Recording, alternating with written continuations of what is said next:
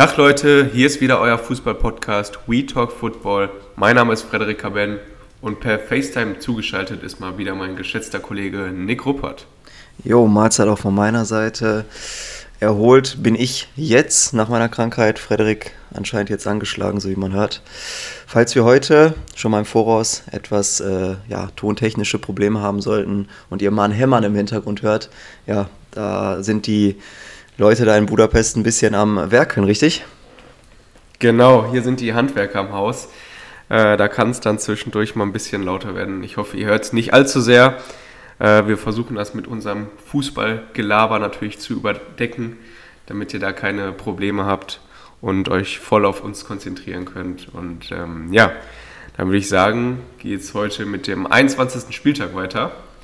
Äh, wir haben heute eine kleine Analyse des Spieltags und ähm, ja, möchtest du direkt durchstarten? Ja, genau. Nachdem wir in der letzten Woche so ein kleines Transfer-Roundup gemacht haben, wollen wir heute, wie Frederik gerade erwähnt hat, den 21. Spieltag analysieren und fangen ganz normal wie immer am Freitagabend an.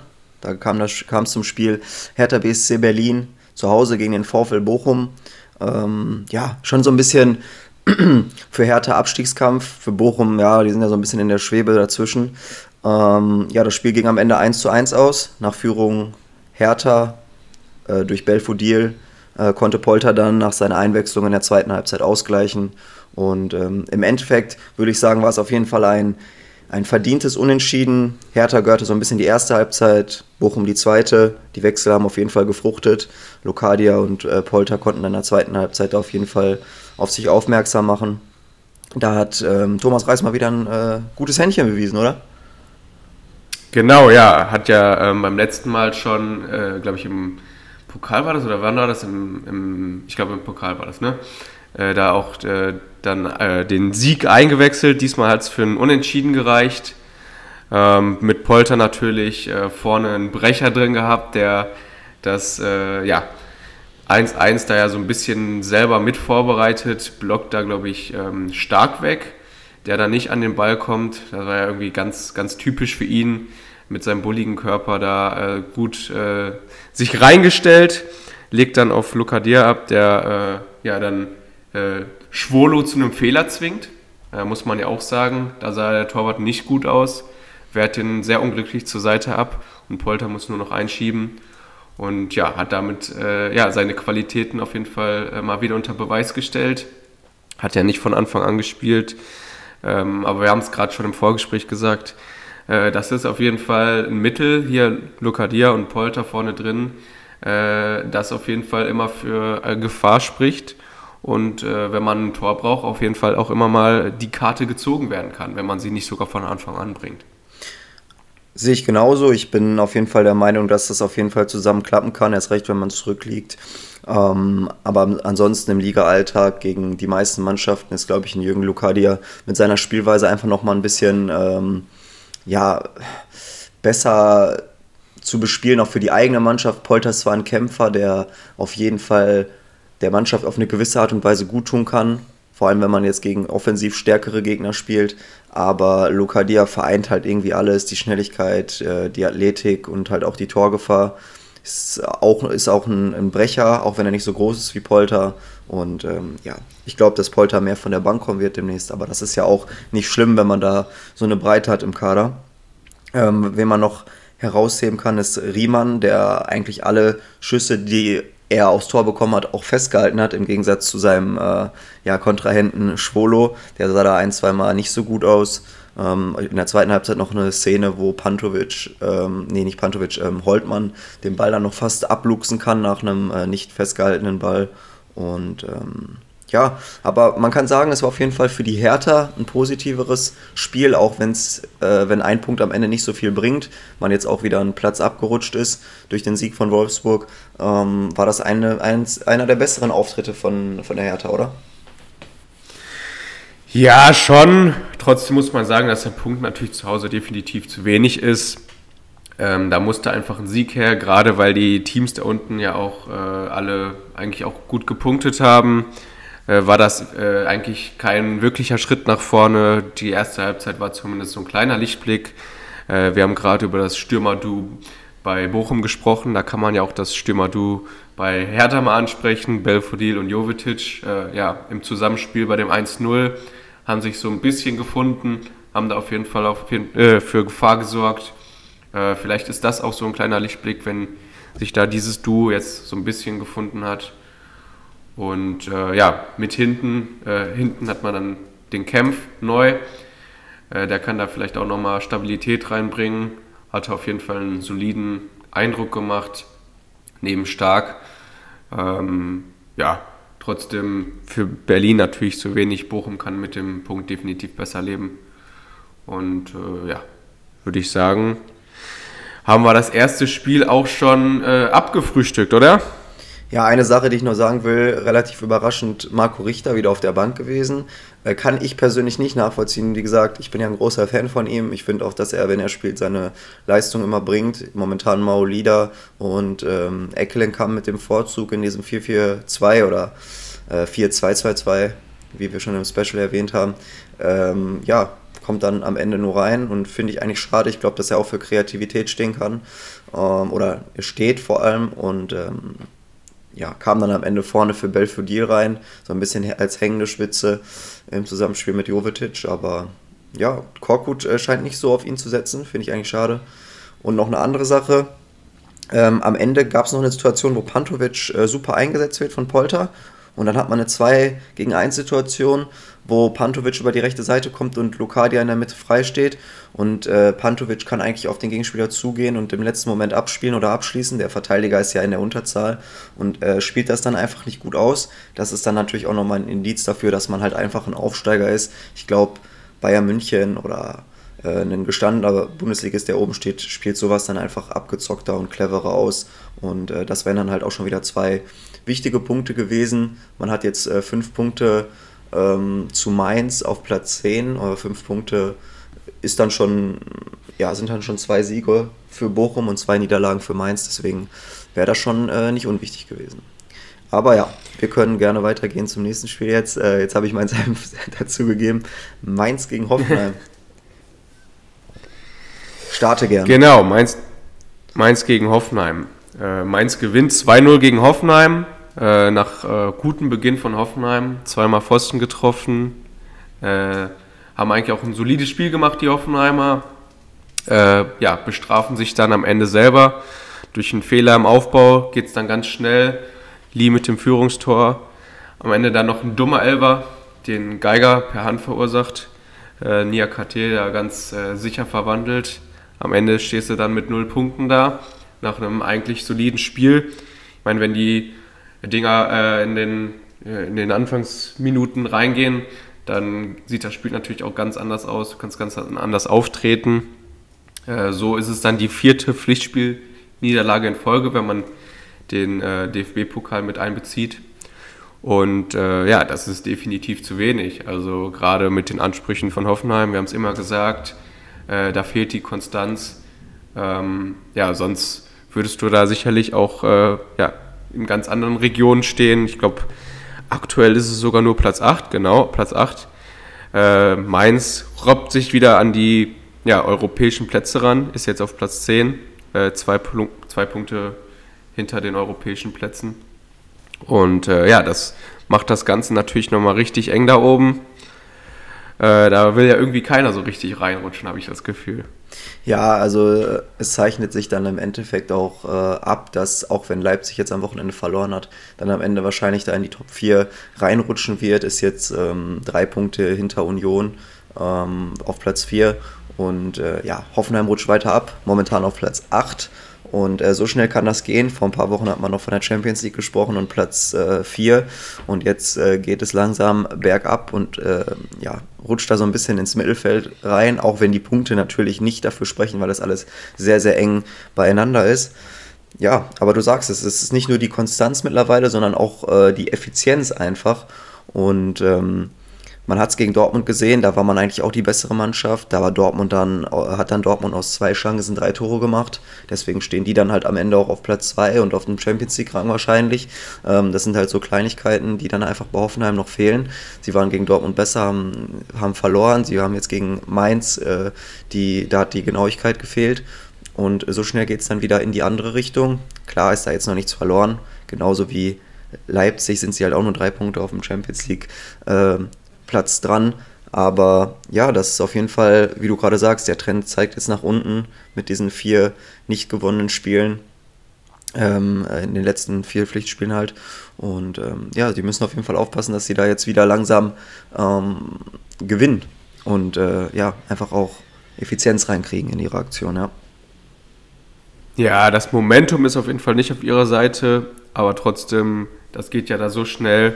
Äh, das schlägt ja irgendwie mal in die eine, mal in die andere Richtung rauf, äh, aus.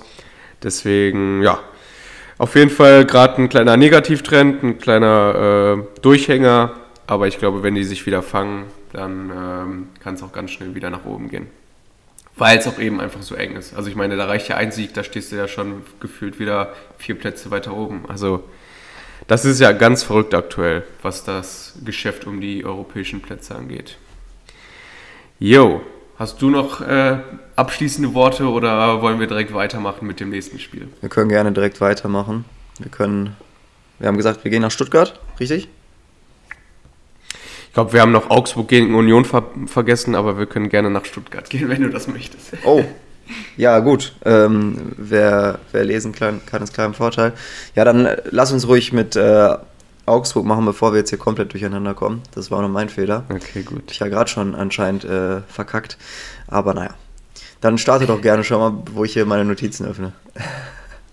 Sehr schön. Nee, Augsburg, Augsburg gegen Union, auch äh, 2-0 für das Heimteam. Äh, ja, äh, für Union das erste Spiel nach dem Abgang von Max Kruse. Direkt mit einer Niederlage gestartet. Äh, ja, Augsburg auch immer wieder Licht und Schatten. Äh, diesmal äh, sehr viel Licht. Ähm, nach einem ja, Fehlpass vom Ex-Augsburger Lute, äh, dann mal wieder äh, Gregoritsch mit einem Tor. Wir haben es ja schon öfter erwähnt, der ist ja aktuell auf jeden Fall on fire. Äh, dann noch mit einem Lattenkracher zwischendurch. Ähm, ja, und Hahn dann noch äh, mit einem Sonntagsschuss zum 2-0 und am Ende steht dann ja die Niederlage für Union da. Äh, für Augsburg natürlich ein wichtiges Ausrufezeichen, oder? Auf jeden Fall. Äh, du sagst es, wir hatten es schon im Vorgespräch. Ich habe dann zu dir gesagt, jo, äh, die sind ja gerade, die haben ja Aufwind nach oben, aber dann guckt man sich die Tabelle an auf dem Relegationsplatz, da sieht es dann schon wieder ganz anders aus. Irgendwie hatte man in den letzten Wochen immer das Gefühl, dass Augsburg gar nicht so schlecht dasteht. Ähm, aber die Punkte haben sie dann doch liegen lassen. Und äh, ja, Gregoritsch momentan auf jeden Fall so der Beste bei, bei Augsburg, ähm, ist einer der wenigen, der da die, die Buden macht. Hat auch echt wieder ein sehr gutes Spiel gemacht, noch einen äh, Distanzschuss gehabt, der anders als der Schuss von Hahn dann pariert werden konnte. Auch die Doppel-6 mit Meier und Dorsch, unsere U21-6, ähm, zeichnet sich immer mehr ab als äh, echt gutes Duo. Und ähm, ja, ich glaube, Augsburg ähm, wird natürlich bis zum Ende hin um den Abstieg kämpfen müssen, aber ich glaube, ähm, dass sie es am Ende dann schon noch daraus schaffen werden. Ich bin da eigentlich guter Dinge. Ja, Mehr habe ich dazu eigentlich auch gar nichts zu sagen zu dem äh, Spiel. Vielleicht noch eine Sache, ähm, du hast gerade angesprochen, Lute. In meinen Augen zeichnet sich jetzt immer mehr ab, auch wenn er auf der Linie ja immer noch ein richtig guter Torwart ist, ähm, dass er einfach ja, für die Region da ganz oben in der Bundesliga einfach kein Torwart äh, ist und dafür gemacht ist. Er sollte, da sollte sich Union vielleicht in der nächsten Saison wirklich mal um, umschauen nach, einem, nach einer klaren Nummer 1, die auch in diese Region gehört. Natürlich, man hat ja auch gar nicht vor der Saison damit gerechnet, dass sie dort hinkommen. Aber ja, was sagst du dazu, zu dieser These? Ja, finde ich schon eine sehr harte Aussage. Grundsätzlich gebe ich dir da natürlich recht, dass Lute jetzt für mich kein äh, Extraklasse-Torwart der Liga ist. Äh, eher so ein mittelmäßiger Torwart, weiß ich auch gar nicht äh, so richtig, wie er da, da reingerutscht ist, in quasi in Anführungszeichen so ein Top-Team. Ich glaube, das war halt so ein, so ein ja, Nottransfer schon fast, äh, eigentlich so ein klassischer Union-Transfer, der dann irgendwie geglückt ist. Äh, von daher steht er jetzt da, wo er steht. Äh, grundsätzlich gebe ich dir recht, dass man auf, äh, äh, aus, aus, der Perspektive oder für die Perspektive ähm, da noch einen anderen Mann holen muss, um da, da sich dann auch äh, auf der Position gut aufzustellen. Aber das ist ja eigentlich gar nicht so das Konzept von Union. Also äh, da jetzt einen ja, Ausnahmespieler zu holen, sondern ja, man holt sich dann schon eher fast jemand für die Breite, jemand für den Konkurrenzkampf, keine Ahnung. Äh, ja, also ich würde es jetzt nicht so hart sagen, weil es jetzt nicht äh, so oft vorkommt, dass Lute patzt. Äh, halt wie gesagt einfach ein solider Torwart. Und äh, ja, ich glaube, da sind andere Torhüter, die ja, äh, mehr geschätzt werden, äh, im Moment schlechter drauf. Zum Beispiel ein Schwolo, eigentlich auch immer ein geschätzter Torwart gewesen. momentan auch gar nicht so richtig in Form. Von daher würde ich ja nicht ganz mitgehen. Was hältst du denn von Roman Bürki als Transfer zur neuen Saison? das wäre natürlich äh, ja, witzig. Also fände ich eigentlich ganz cool. Könnte ich mir gut vorstellen. Ich glaube, dass Bürki ähm, ja, da mal äh, von seinem Gehalt wegkommen muss. Ich glaube, dass er da äh, das Geld gerne noch einstreichen würde in Dortmund. Aber bei den Angeboten, die er bisher bekommen hat, ist, glaube ich, Union noch das attraktivste. Bleibt in der Bundesliga, kann wahrscheinlich, wenn es so weiterläuft, europäisch spielen. Von daher äh, bevor er da irgendwie in Frankreich oder so versauert, äh, würde ich die Chance auf jeden Fall wahrnehmen und ich glaube, das wäre für beide Seiten eigentlich ein, ein großer Pluspunkt oder ein guter Schritt. Ich würde es einfach auch cool finden aus dem Grund, dass äh, ja, Birk hier eigentlich ein guter Torwart ist für die Bundesliga sogar ein sehr guter. Und ich glaube, da könnte er sich nochmal ins Rampenlicht äh, spielen, wirklich mit dem europäischen Geschäft, mit einer vernünftigen Bundesligamannschaft. Und Union wird auch nächste Saison wieder ihre Arbeit machen. Und dann kann ich mir vorstellen, dass es auf jeden Fall äh, ja, was geben könnte. Ähm, da hast du auf jeden Fall mal wieder ein Ass aus dem Ärmel gezaubert. Ja, ich bin, äh, ich sag ja, äh, Gladbach kann auch mich ein einstellen. Wer braucht, wer braucht jetzt Eberl noch? Nein, natürlich nicht. Aber ich ähm, glaube, dass das, das ganz cool wäre auf jeden Fall. Also ähm, man sollte vielleicht auch einfach mal auf Spieler bauen, die vielleicht jetzt gerade ja, ein bisschen in Ungnade gefallen sind. Ich glaube, dass da schon noch einige bei sind, auch von den Spielern, die vielleicht ja gerade gar keine Rolle spielen in gewissen Vereinen. Ich glaube auch, dass Nico Schulz ähm, in, einer, in, einer, Formation zum Beispiel ähm, eine Rolle spielen könnte, eine tragende Rolle, äh, wo, wo er einfach besser reinpassen würde haben wir ja schon mal thematisiert, als äh, wenn jetzt Raum gehen würde von Hoffenheim, würde er in diese Fünferkettenformation auch wieder perfekt reinpassen. Da hatte der ja auch seine beste Zeit. Aber nur mal als Beispiel, so, wollen wir weiter, oder? Jo, können wir gerne machen. Jetzt kommen wir zu deinen Stuttgartern. Das ja. sind ja nicht deine Stuttgarter, aber ja, ich wollte ja gerade unbedingt thematisieren wollte. Richtig. Ja, äh, dann kann ich ja mal starten. Also, das Spiel geht am Ende 3 zu 2 aus ähm, für Frankfurt, auch in Frankfurt, wenn ich mich nicht irre. Nein, nee, in Stuttgart. Stuttgart. Tut mir leid. Ähm, ja, das Spiel war wirklich ein Hin und Her, geprägt von vielen äh, Fehlern auch. Ähm, Frankfurt ohne Kostic, ähm, ersetzt von Christopher Lenz oder Christoph Lenz. Äh, der hat echt ein super Spiel gemacht. Auch zwei Assists, meine ich, nach einer Ecke und noch eine, ein Freistoß. Ähm, hat echt ein sehr, sehr gutes Spiel gemacht. Ähm, Wäre mir natürlich auch noch positiv, nicht nur durch die beiden Tore aufgefallen ist nach seiner Einwechslung, habe ich auch gerade schon im Vorgespräch gesagt. Äh, Rustic äh, macht sich immer mehr zu einem Bundesligaspieler, hat ja jetzt auch ein bisschen gebraucht nach seinem Transfer aus Groningen. Ähm, ja, und sonst äh, wie gesagt, ein sehr, sehr wildes Spiel mit sehr, sehr vielen Fehlern. Wenn man sich zum Beispiel auch mal die Kicker-Noten anguckt, da spricht eigentlich keine Note wirklich dafür, dass es ein gutes Spiel war. Ähm, weder ja, trotz Stutt der vielen Tore, ne? Trotz der vielen Tore.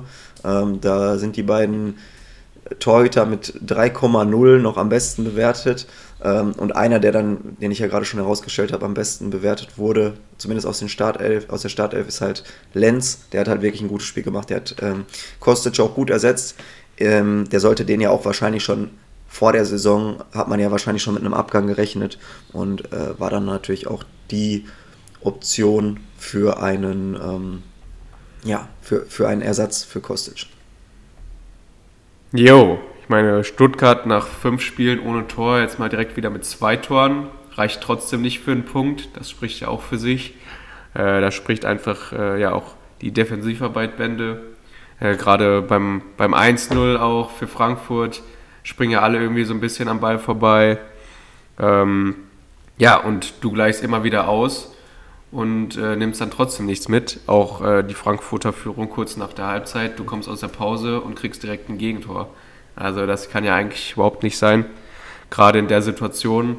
Aber da kommt halt auch viel zusammen bei Stuttgart. Ich habe da mal eine Situation auch so bildlich mit äh, rausge, rausgenommen. Ähm, der Konter von Stuttgart, den Kalajdzic dann äh, ja, kläglich neben das Tor schießt. Also der Ball kommt ja nicht mehr aufs Tor.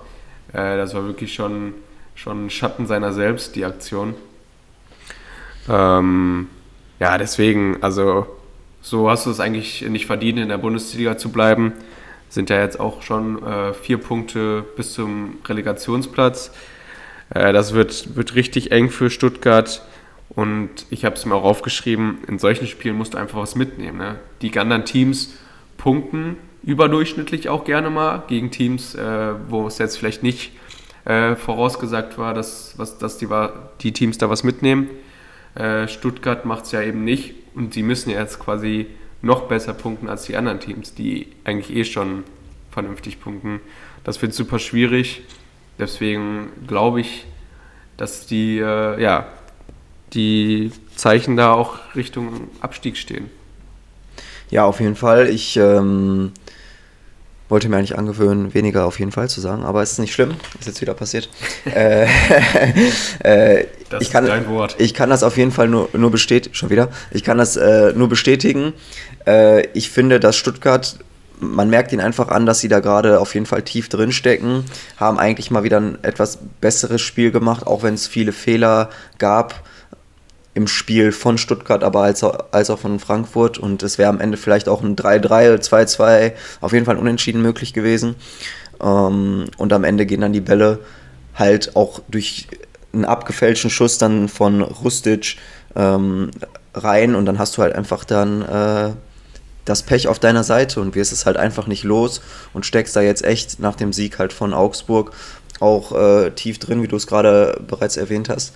Und äh, das ist dann auf jeden Fall sehr, sehr schwierig, ähm, in den nächsten Wochen das zu bewältigen. Aber Stuttgart muss weiter Gas Klassisch, geben. Klassischer Fall von erst hattest du kein Glück und dann kam auch noch Pech dazu. Also, Richtig, drei Euro. Da gibt es auf jeden Fall ein paar Euro ins Phrasenschwein, aber es, es spricht einfach für die Situation gerade in Stuttgart. Ja, und äh, bei Frankfurt kann man, kann man, natürlich dann jetzt sagen, dass ähm, sie jetzt 31 Punkte haben, genau wie Hoffenheim und Leipzig und halt wirklich wieder drei Punkte an der Champions League dran sind. Und so schnell kann es halt wieder gehen, ne? Dann hast du wieder wirklich ein paar und Spiele. Das auf gehabt. Platz 9. Also genau. Also das muss man ja sagen. Also da oben rutscht immer also rutscht alles immer enger zusammen und das ändert sich halt auch irgendwie überhaupt nicht, sondern es wird halt immer so, dann denkst du dir, okay, die und die Mannschaft setzt sich jetzt mal ein bisschen mehr ab, aber irgendwie, nee, ähm, dann kommt wieder Klein, eine. Kleines Schneckenrennen, oder? Ja, gefühlt schon. Kleines Schneckenrennen. Äh, die einzige Mannschaft, die da ja wirklich extrem weit wegzieht, ist natürlich Bayern. Und äh, Dortmund jetzt ja auch nicht gewonnen. Leverkusen konnte sich jetzt mal vier Punkte absetzen, aber nach so einem Sieg gegen Dortmund, wer weiß, wie die dann in der nächsten Woche spielen, dann gibt es wahrscheinlich wieder irgendwie ein dummes Unentschieden oder so. Mhm. Das ist ja wirklich äh, bezeichnend da für die Situation, wie du es gerade sagst, ist es wirklich ein Schneckenrennen, ja. Jo, kommen wir, glaube ich, zu zwei weiteren Teams, die auch da beteiligt sind am sogenannten Schneckenrennen. Köln gegen Freiburg. Äh, Köln setzt sich zu Hause durch, 1-0. Dank der Lebensversicherung Anthony Modest, oder?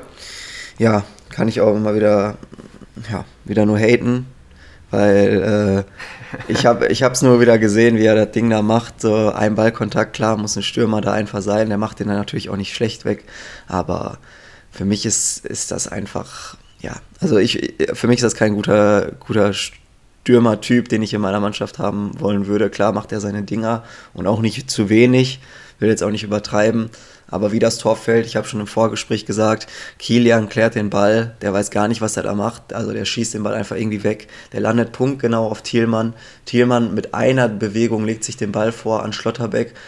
Da konnte keiner im Stadion mit rechnen, dass das so klappt. Er wusste wahrscheinlich selber nicht, was er da tut. Klassischer Annahmefehler, oder? Ja, für mich war wahrscheinlich wirklich ein Stockfehler und hat es dann mit seiner Schnelligkeit ausge, ausgebügelt, zieht dann vorbei und dann 2 auf 1, dann legt er halt quer und Modest macht den mit dem ersten Kontakt rein.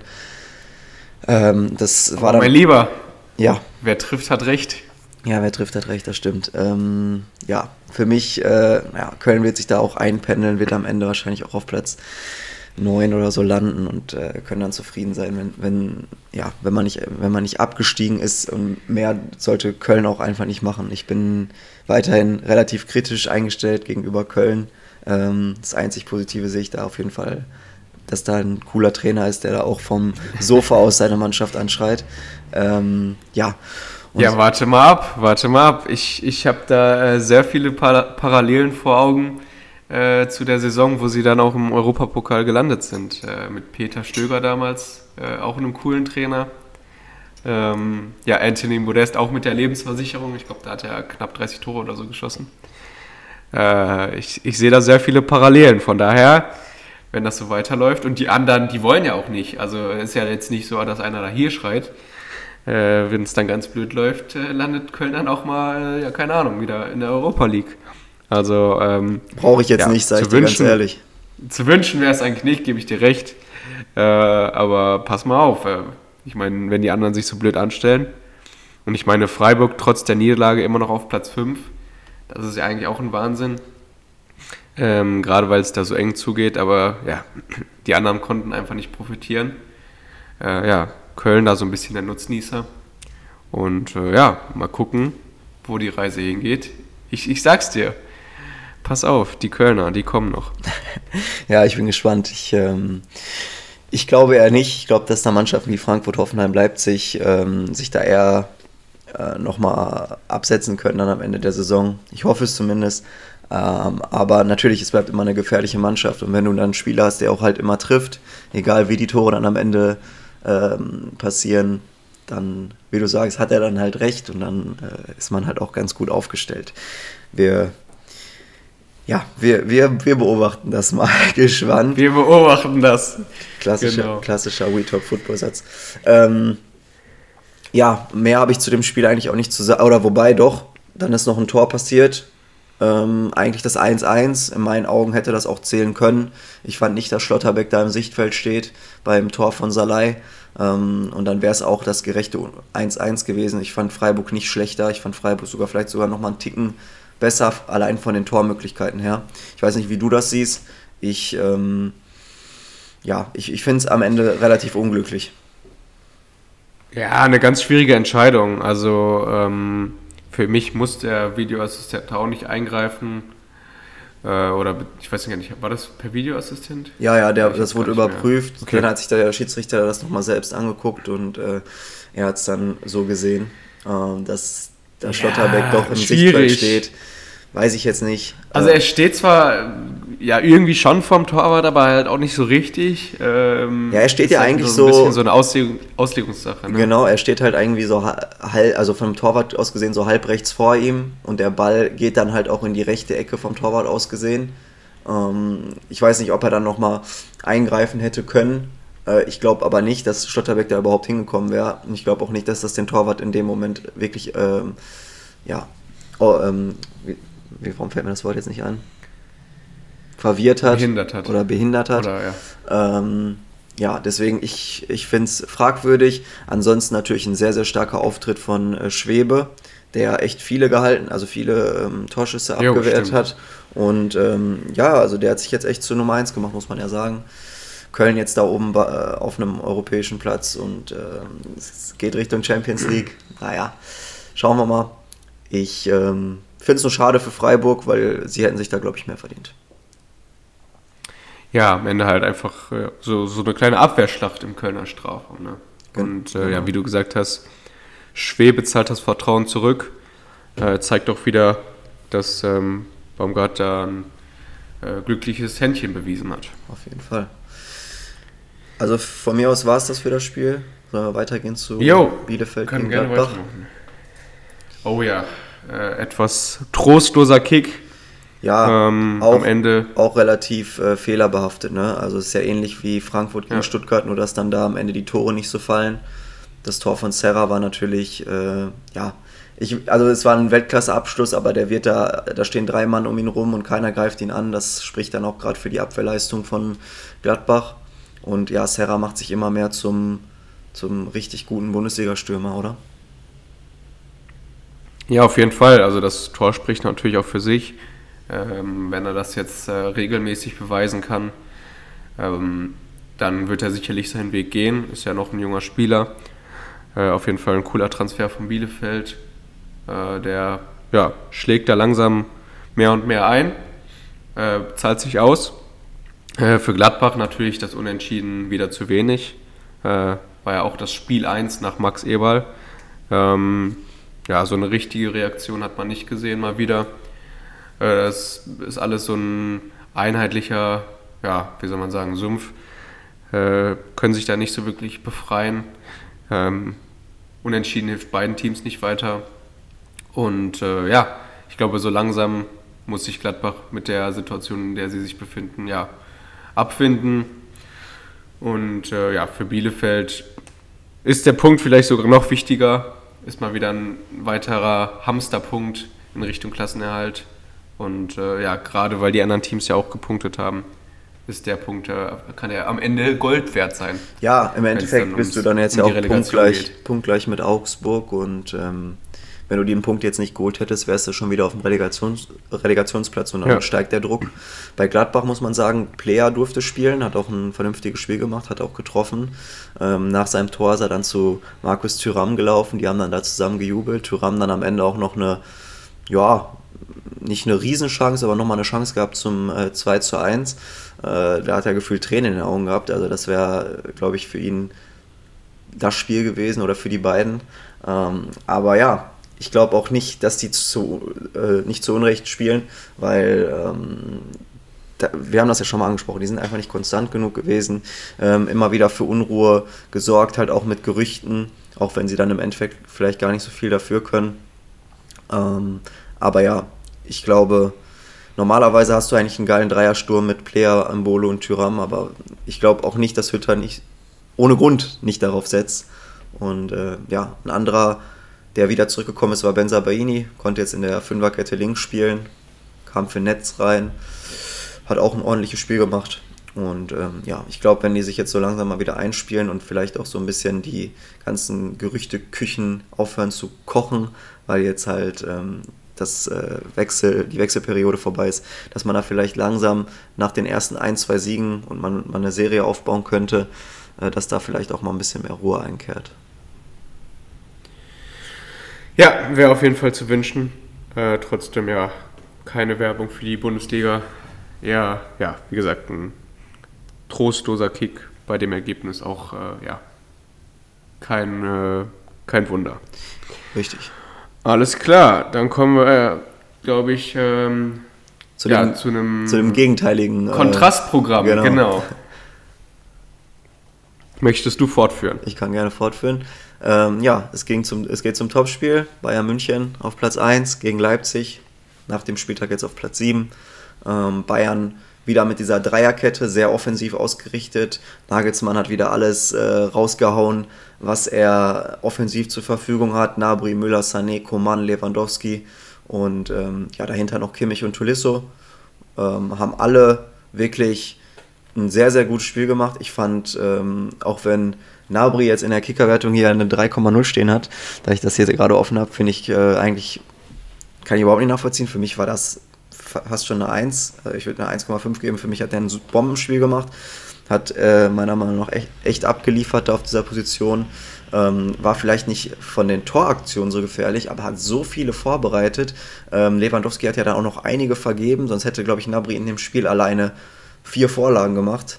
Ähm, ja, das Spiel, wollen wir mal zum Ergebnis kommen, bevor ich das vergesse, geht am Ende 3 zu 2 für Bayern München aus. Äh, ja, du hast es im Vorgespräch gesagt, Leipzig wahrscheinlich einen Fehler mehr gemacht, haben sich echt super verkauft in der äh, Allianz Arena.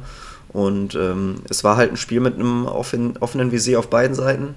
Beide Mannschaften mit einer Dreierkette. Leipzig vielleicht ein bisschen defensiver ausgerichtet. Aber was Leipzig da nach vorne gemacht hat mit Nkunku Silva und auch Olmo, der ja in der ersten Halbzeit einige tolle Abschlüsse hatte, war schon echt, äh, ja, das war Werbung für, für die Bundesliga, ja. Ja, Leipzig hat äh, damit, glaube ich, trotz der Niederlage endgültig bestätigt, dass sie zurück in der Spur sind, dass sie wieder zu den Top-Teams der Bundesliga gehören. Auch wenn es die Tabelle noch nicht widerspiegelt, aber ich glaube, das wird jetzt nach und nach auch kommen. Ähm, ich denke, in ein paar Spieltagen werden sie dann auch wieder auf dem Champions League-Platz stehen. Äh, Tedesco hat da wirklich eine, eine coole Truppe wieder geformt, hat, dem auf, hat der Mannschaft auf jeden Fall Leben eingehaucht. Und äh, ja, wie gesagt, ein Fehler mehr gemacht, leider.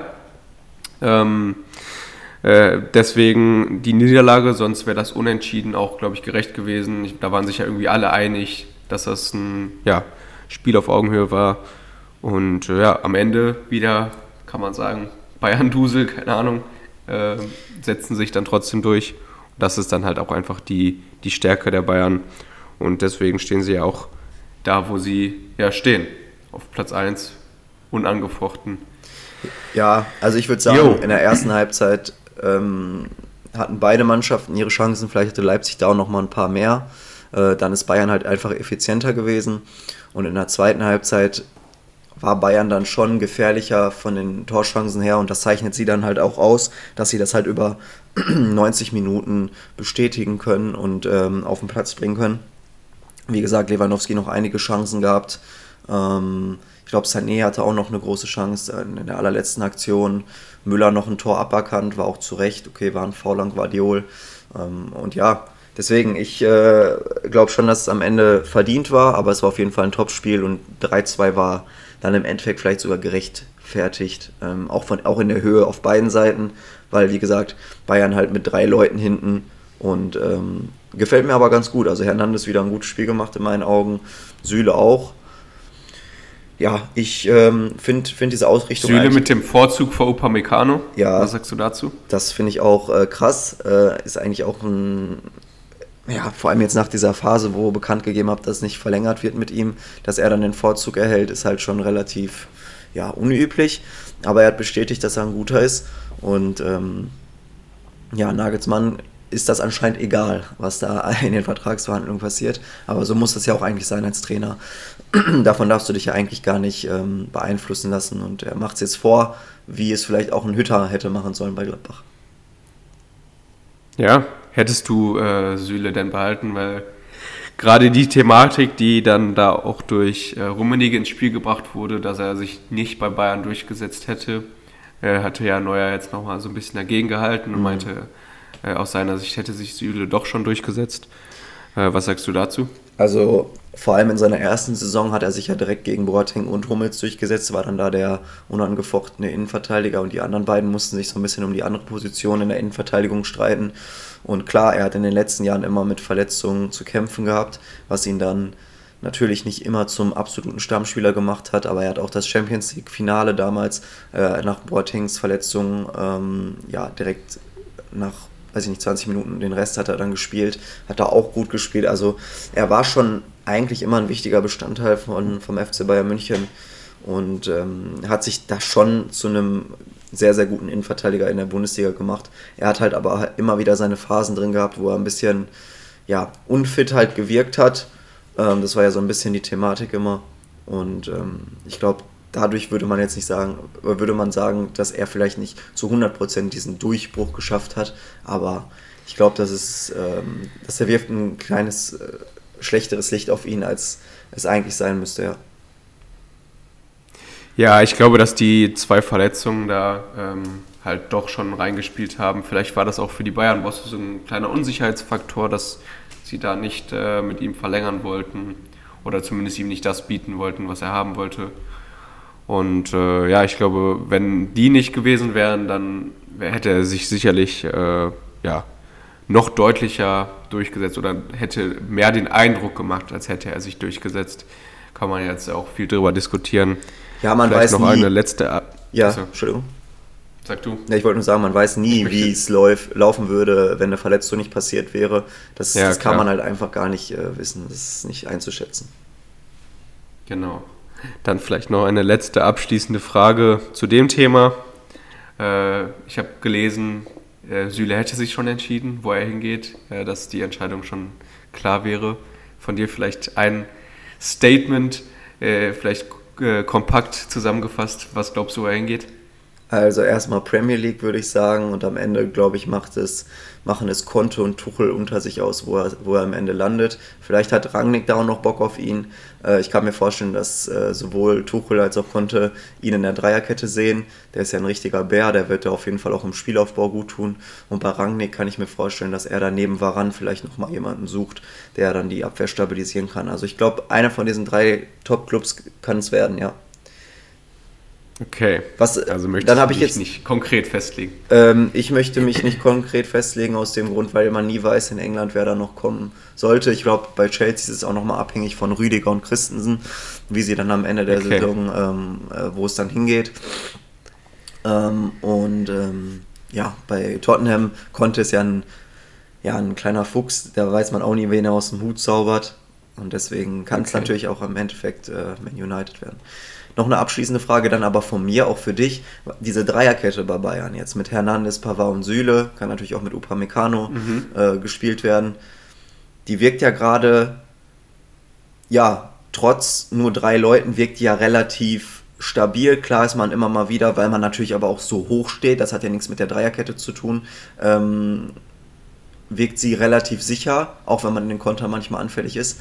Ähm, was hältst du für den Rest der Saison dafür, dass man so ein bisschen auch die, die Außenverteidiger-Problematik so ein bisschen aufhebt? Weil man hat halt einen Nabri, der das äh, so ein bisschen natürlich nochmal ein offensiverer Schienenspieler als offensiver, offensiverer äh, Schienenspieler ausgelegt hat. Und links hat man dann halt jetzt einen Koman, der ja sowieso gar nichts mit der Defensive so wirklich am Hut hat, aber die arbeiten halt alle mit.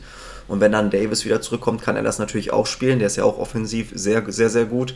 Glaubst du, das ist äh, ein Modell für die Zukunft und äh, man macht sich da so ein bisschen die Außenverteidiger-Problematik zu durch? Oder? Äh, sehr interessanter Punkt. Ich glaube, dass es sich jetzt schon in den letzten Spielen immer mal wieder abgezeichnet hat, dass man so spielen kann.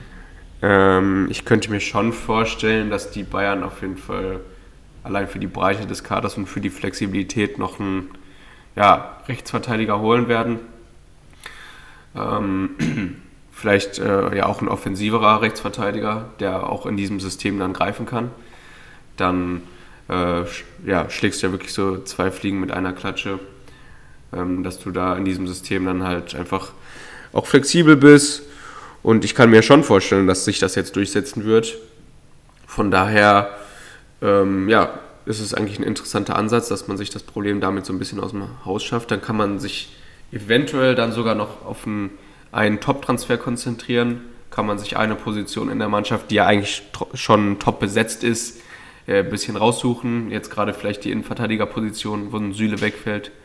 Und äh, ja, da dann mal ein bisschen Geld in die Hand nehmen und auf den Außen dann vielleicht eher so eine Backup-Option suchen, die nicht so viel Geld kostet.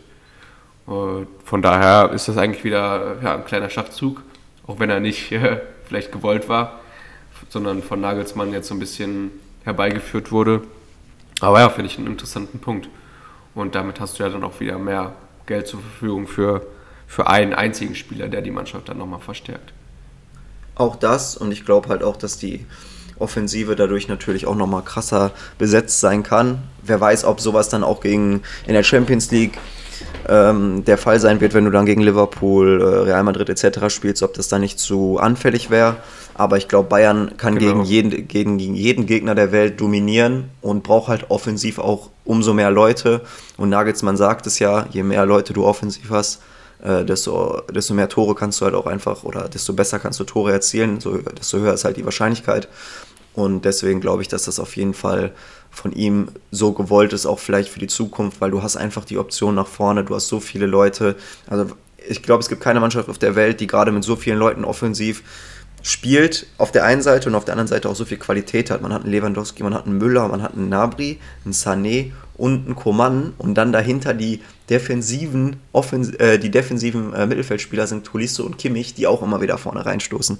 Deswegen, ich kann mir schon vorstellen, dass es gegen jeden Gegner der Welt schon klappen könnte. Wie gesagt, anfällig wird man dann im Konter natürlich trotzdem sein, aber wie viel Tempo man da auch in der Innenverteidigung hat mit Hernandez, Pavard, Süle, Upamecano, das sind alles Innenverteidiger, die sehr, sehr schnell sind und äh, ich glaube auch, dass die Defensive Bereitschaft, vor allem gerade von Sané, Coman und Nabri, enorm äh, gewachsen ist und dass das äh, auf jeden Fall ähm, ein Fingerzeig von Nagelsmann ist, was er aus der Mannschaft gemacht hat. Jo, vor allen Dingen kannst du ja, wenn Sané dann noch auf die Zehnerposition gezogen wird, wirklich alle drei vorne spielen lassen. Genau. Und ähm, ja, hast dann da auch kein Theater. Bin ich mal gespannt, was passiert, wenn Davis zurückkommt. Ja, äh, aber Koman ist ja auch immer gut für eine Verletzung. Wer weiß, wie lange der überhaupt noch fit ist. Und dann kann ja, Davis da so reinstoßen. Genau, ja, vielleicht noch ein kleiner Wehmutstropfen. Äh, Neuer wurde jetzt operiert, kam gestern die Meldung. Ähm, fällt mehrere Wochen aus. Ich glaube, da hat man aber mit Sven Ulreich einen ja, soliden Ersatzmann, der jetzt in den nächsten Wochen da auf jeden Fall ähm, ja, hoffentlich für wenig äh, Schlagzeilen sorgen wird, sondern eher für positive äh, Schlagzeilen, ja, wenn dann überhaupt. Hoffen wir mal. Und äh, ja, würde ich sagen, kommen wir zum Sonntag. Zum ersten Sonntagsspiel, ja. War ein, ein wilder, wilder Sonntag. Ein wilder Ritt. Ja, nicht nur, nicht nur in Dortmund, natürlich danach auch in Wolfsburg. Auch dort fünf Tore gefallen. In Dortmund äh, sind, sind es sogar sieben geworden. Ähm, Dortmund verliert zu Hause nämlich 5 zu 2 gegen Bayer Leverkusen und das auch hoch verdient. Wer hätte das gedacht? Ähm, ja, das Spiel startet mit zwei Eigentoren. Erst Akanji, dann Frimpong. Ähm, ja, Akanji genau. kann sich da eigentlich gar nicht wehren. Der Fehler fängt eigentlich äh, dabei Sagadu an mit diesem ganz wilden Pass, also schwacher Fuß minus ein Stern oder was. Ich weiß auch nicht, das war eine Katastrophe, was da passiert ist. Okay, kann vorkommen. Dann kommt der Schussversuch von Schick. Aber was ich da sagen muss, da muss ich mal kurz reingehen. Ja, gar kein Problem. Da verstehe ich nicht, äh, das Pressing von Leverkusen hat ja super gegriffen. Mhm. Also sind ja super draufgegangen. Aber warum Dortmund dann in so einer Situation es immer noch versucht, so klein-klein zu spielen? Also klar, einmal alles fußballerisch lösen, ganz schön und toll. Aber in so einer Situation muss ich ihn entweder auf, äh, auf ähm, Kobel. Kobel zurückspielen, der den dann äh, versucht irgendwie entweder noch rauszuspielen oder halt wegzuschlagen. Oder sogar du selber musst äh, der Situation entgehen und dann vielleicht einen langen Ball schlagen. Mhm. Weil so ein halbgares Ding, äh, das kannst du nicht anbieten, gerade nicht in der Bundesliga, gerade nicht gegen so ein Top-Team. Da frage ich mich halt immer, was das, was das sein, was das bringen soll, da noch auf Zwang irgendwie versuchen, hinten rauszuspielen und nicht einfach mal einen langen Ball einzustreuen. Ja, im Endeffekt klar, es hat jetzt nichts mit dem Ausgang der Partie zu tun. Du startest dann natürlich nicht gut ins Spiel, aber du bist ja dann danach direkt wieder zurückgekommen. Aber ich verstehe deinen Punkt. Also ich glaube auch, dass Sagadu das anders gedacht hat, aber da merkst du halt eben halt auch einfach die fehlende Spielpraxis an. Hat er wohl auch in, den Letz-, in der letzten oder vorletzten Woche in der zweiten Mannschaft gespielt und da auch mit, äh, mit Fehlern auf sich aufmerksam gemacht in der dritten Liga. Und dann bist du da jetzt bei so einem Topspiel gegen Leverkusen vielleicht äh, doch noch überfordert, weiß ich nicht. Ähm, ja, ich glaube, der Junge hat viel Potenzial, aber das hat er noch lange nicht ausgeschöpft und ich bin, ja, ich bin, bin da nicht so guter Dinge, dass das überhaupt noch passieren kann nach den ganzen Verletzungen. Der ist ja sehr, sehr verletzungsanfällig. Klar ist er noch jung, aber ich glaube, dass es im Endeffekt, wie gesagt, nicht daran lag, dass man da klein, klein hinten rumgespielt hat, sondern ähm, ja, sondern das Nein, das natürlich nicht. Es war jetzt einfach nur eine Beobachtung von mir, die ich einfach nicht nachvollziehen kann. Ja gut, also ich glaube, wenn sowas einmal direkt beim ersten Mal bestraft wird, dann machst du das auch nicht nochmal. Aber ähm, ja, das war halt ganz am Anfang der Partie, ne? Aber anscheinend auch nicht so gut analysiert, weil Leverkusen ist da wirklich ja für bekannt für dieses Pressing. Deswegen kann ich auch nicht nachvollziehen. Aber man hat es halt versucht, man sollte eher den Ansatz loben, aber es hat halt dementsprechend nicht geklappt, war natürlich dann auch ein bisschen unglücklich. Kobel hält den Ball ja eigentlich, Akanji kann sich ja dann gar nicht mehr wehren, kriegt den Ball dann gegen den Oberschenkel, glaube ich, und dann geht er ins eigene Tor. Äh, wenn Akanji da gar nicht steht, dann hat Kobel den Ball ja einfach gehalten und dann geht es halt auch gut. Äh, das war natürlich dann wieder ein bisschen Pech auch für Dortmund. Auf der anderen Seite hat sich das dann wieder so ein bisschen ausgeglichen. Nach der Flanke dann von, oder nach dem Freischuss von Julian Brandt kommt der Ball rein und äh, Meunier trifft den Ball ja gar nicht und Frimpong dann ins eigene Tor. Ja, deswegen, äh, eigentlich steht's dann wieder, steht das Spiel dann wieder bei Null. Äh, wieder nämlich der Ausgleich. Und dann lässt du dich halt so auskontern. Das war natürlich überragend gespielt, mit so viel Tempo und auch perfekt gespielt. Aber dann so offen zu sein ist äh, ja dann auch für mich nicht nachvollziehbar, oder? Nee, auf keinen Fall. Also ich würde bei dem Tor eher Leverkusen loben als Dortmund irgendwie runterreden. Das war wirklich äh, ja, One-Touch-Football vom Allerfeinsten. Super gespielt. Da hat Leverkusen wirklich die volle Klasse gezeigt, die sie drauf haben. Ähm, ja, am Ende dann natürlich, äh, ja, wie soll man sagen, nicht, nicht, ja, nicht mal wirklich schlecht verteidigt. Es ging einfach zu schnell, oder? Ja, aber also, im Endeffekt bist du ja in der Unterzahl. Das heißt, do, ähm, Leverkusen hat ja auch dann gar nicht mit, mit allen verteidigt. Das heißt, du hättest das ja schon irgendwie auch anders äh, ausspielen können. War dann halt ein ähm, Ballverlust, der dann da einfach so nicht, äh, äh, nicht so passieren darf. Und dann weiß man ja auch einfach, was die für eine Qualität und was für ein Tempo die nach vorne haben. Und ähm, dann bist du halt einfach in der Unterzahl. Klar, es ist super gespielt und das kann man auch herausheben, aber ich glaube trotzdem, dass es einfach, ähm, dass du dich dann, dass du dann in der Restverteidigung einfach zu schlecht besetzt warst. Das ging ja sogar zu schnell, um sogar noch einen Foul zu ziehen oder irgendwas. Also ja, ja, genau. gar keinen Zugriff mehr. Also es fängt eigentlich schon beim äh, klatschen gelassenen Ball von Diaby an. Dann kommt der Superpass auf äh, Bellarabi und Bellarabi steckt den dann auf Wirtz durch und Wirtz macht das dann mit so einem Feinkontakt ins untere linke Eck. Ähm, ja, das ist natürlich auch einfach. Da kann man Qualität. schon ins Schwärmen kommen. Auf jeden Fall. Das war schon ein Konter nach Maß, ja. Ja, genau. Und dann ähm, Traumtor. Aber Andrich hat den, glaube ich, schon mal gemacht bei Union. Und ich habe vorher noch gesagt, vor dem Freischuss, als er war, ich habe gesagt, er macht den. Also das war mir klar. Da holt sie dann die gelbe Karte und Dortmund dachte sich, oh geil, kein Elfmeter. Ist noch davor gewesen, das Foul. Äh, ja, und dann kommt Andrich. Ja, sein vierter Treffer, natürlich äh, einer der äh, schöneren Sorte. Äh, bestätigt einfach seine, seine Leistung aktuell oder seine, seine Performance. Wir haben es ja schon angesprochen, auf jeden Fall ein Kandidat für die Nationalmannschaft. Äh, Hansi Flick war ja auch im Stadion, hat da bestimmt mal genauer hingeschaut. Ähm, für mich auf jeden Fall ein Mann für den erweiterten Kreis. Ähm, ja, würde ich sagen. Äh, coole Bude.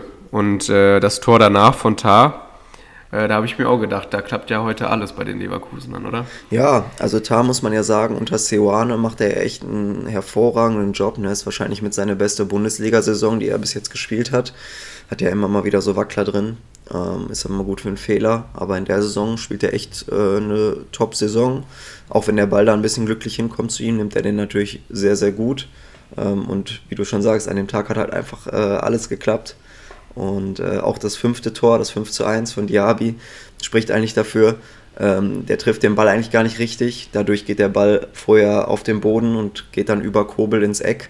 Ähm, auch ein sehr, sehr wildes Tor, natürlich super gespielt. Aber an solchen Tagen klappt dann halt einfach alles. Ähm, ja, was man. Wieder ein, wieder ein Konter gewesen. Wieder ein Konter. Die haben da einfach enormes Tempo, ne? Also wirklich Frimpong, Diaby, ähm, Bellarabi auch, äh, Adli kam dann noch rein, der ist auch nicht ganz so langsam. Was man natürlich dann wieder anmerken kann, äh, Patrick Schick, nächstes Spiel ohne Tor, trotz fünf Toren. Ähm, hat trotzdem ein gutes Spiel gemacht, keine Frage, aber ja, so langsam hier ist er im Loch oder was? Ja, also nach der Quote, die er da vorgelegt hat, natürlich ein bisschen überraschend, aber ich glaube, da muss man sich keine Sorgen machen. Gerade wenn Leverkusen gewinnt, ist es ja egal, wer trifft. Für ihn natürlich nicht. Er als Stürmer äh, will ja immer treffen wahrscheinlich. Aber ich glaube, das ist äh, ja nur ein kleiner Wehmutstropfen und ähm, ich glaube keine ernsthafte Krise. Ich denke, in den nächsten Spielen wird er auf jeden Fall wieder seine Tore machen und das kann ja eigentlich nur gut sein für Leverkusen. Wenn selbst er noch Von nicht daher, trifft, ja, ja, ja, das stimmt.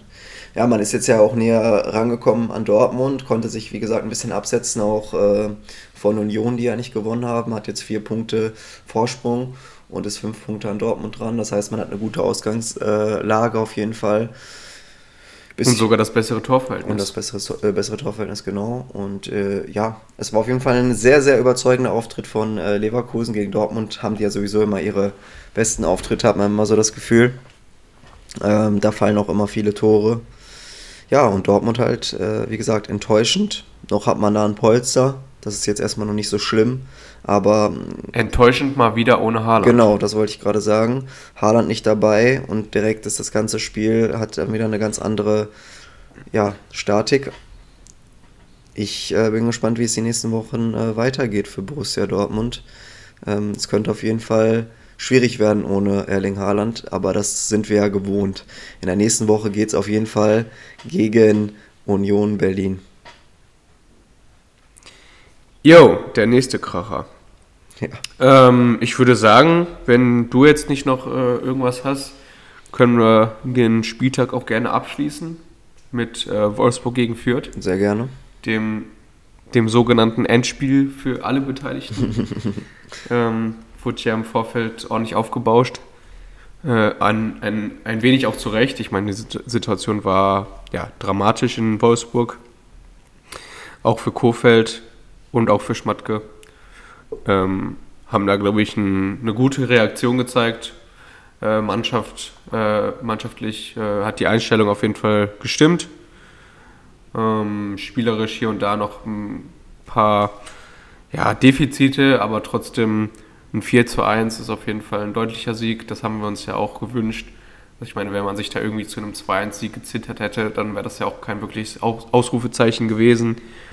So mit dem 4-1 dann doch ein deutlicher Sieg. Und äh, ja, ist direkt mal auf Platz 12 gesprungen. Ich habe gerade schon gesagt, acht Punkte auf die europäischen Plätze wenn man da jetzt so einen kleinen Lauf starten kann. Ja, deswegen. Dann sind die auch nicht äh, das, unerreichbar. Das ist oder? ja auch das, was ich gesagt habe, äh, schon bei äh, Gladbach, dass da noch nichts verloren, dass da noch nichts verloren ist und ähm, oder zumindest zu dem Zeitpunkt, als ich das gesagt habe, war da noch nichts verloren. Jetzt mache ich mir da mehr Sorgen drum. Man muss einfach mal eine Serie starten, da ist alles so eng beieinander, vorne wie hinten, auch im Mittelfeld. Deswegen ähm, ist da noch nichts verloren. Aber ja, Wolfsburg endlich mal wieder mit Toren. Jetzt der Knoten geplatzt, es sind vier Tore gefallen. Jetzt hat man auch mal Tore gemacht, die du normalerweise vielleicht nicht äh, erzielt hast. Ähm, ja, zwei abgefälschte Tore, relativ glücklich. Ähm, das Tor, das zum 2-1, da kommt Burkhardt, äh, Burkhardt, der Torwart von ähm, führt auch einfach total dumm raus. Ne? Also das war jetzt mal so ein Gegner zum Aufbauen, glaube ich. Ähm, ja, und das 1-1 war ja auch relativ glücklich. Ne? Man muss ja, äh, das 1-0, man muss echt sagen, dass es äh, vier Tore waren, die, die, die, du schießt, die dann einfach auch mal so erzwungen werden müssen. Ne? Wenn du nicht schießt, dann kann auch kein Tor fallen. Wenn der Ball am Ende reingeht, gibt dir das natürlich auch recht. Wie gesagt, das 1-0, da geht der Ball irgendwie nach so einer, so billardartig gegen den Pfosten. Dann steht äh, Franks richtig. Dann kriegt man das 1-1, weil Fürth einfach auch ein Gegner ist, der sich nicht aufgibt. Und beim 2-1, wie gesagt, der Torwartfehler, das 3-1 der abgefälschte Freistoß und das 4-1 äh, der abgefälschte Schuss von Philipp. Äh, ja, und dann gewinnst du am Ende 4-1. Sieht dann erstmal deutlich aus. Ein gutes Spiel war es trotzdem nicht, aber vielleicht ist es ein, ja, kann das Aufwind geben und dir wieder ein bisschen Selbstvertrauen, ja. Ja, gerade in so einer Situation ist äh, das Quäntchen Glück natürlich äh, super wichtig. Das hatten die Wolfsburger jetzt. Äh, Kruse und Wind haben direkt mal gewirbelt. Auch wenn Kruse nur 36 Ballaktionen hatte, äh, ist da auf jeden Fall noch Luft nach oben. Aber ja, waren direkt mittendrin. Ähm, aber wie du es schon gesagt hast, am Ende ist es nur ein Sieg gegen Kräuter Fürth die eh abgeschlagen letzter sind. Das muss man jetzt halt bestätigen in den nächsten Wochen. Und äh, ja, das ist dann so ein bisschen ausschlaggebend, äh, wo die Reise dann am Ende hin noch hingeht. Genau, das ist es. Und äh, dann schauen wir auch mal, ob Kurfeld jetzt wirklich so sicher im Sattel sitzt oder ob das, äh, ja, oder wo das halt hinführt. Ähm, ja, war auf jeden Fall auch kein gutes Spiel, konnte man jetzt nicht empfehlen. Im Endeffekt, wie gesagt, viele Tore gefallen, aber kein, kein guter Fußball. Jo, ich glaube, dann haben wir es für diese Woche oder besser gesagt für diesen Spieltag. Ähm, ja, ich würde sagen, moderieren wir das mal hier noch entspannt ab. Äh, vielen Dank fürs Zuhören. Ich hoffe, es hat euch wieder gefallen. Waren ja auf jeden Fall ein paar dis äh, interessante Diskussionen dabei. Ähm, und dann würde ich sagen, wenn du nichts hast, würde ich hier meine letzten Worte noch zum Besten geben. Gib gerne deine äh, letzten Worte zum Besten, äh, bevor ich noch einmal sage, folgt uns bei Instagram und ähm, ja, teilt uns auch gerne mal. Wir wollen noch mal ein bisschen Aufmerksamkeit generieren. Ähm, ist natürlich ein Herzensprojekt von uns. Wir machen das natürlich mit Leidenschaft. Aber ja, ein bisschen, ein bisschen, äh, ja, wie soll ich sagen, Aufmerksamkeit würden wir uns trotzdem wünschen, weil wir wollen ja nicht hier nur mit uns selber reden. Äh, auch wenn wir das ja gesagt haben, dass das unser, unser Telefonat der Woche ist, eigentlich immer, dass wir so oder so führen. Wäre es trotzdem cool, wenn das ein bisschen hier Reichweite schlägt, oder? Ja, auf jeden Fall. Ähm, würden wir uns drüber freuen. Deswegen äh, sagt, sagt gerne, äh, teilt gerne und äh, sagt gerne weiter, dass wir hier so ein bisschen über Fußball labern. Äh, Wenn es euch selber gefällt, natürlich umso besser. Und ähm, ja, dann hoffen wir, dass ihr auch beim nächsten Mal wieder einschaltet. Bis dahin, bleibt am Ball, bleibt gesund. Ähm, und dann würde ich sagen, ciao, ciao. Bis dann, ciao.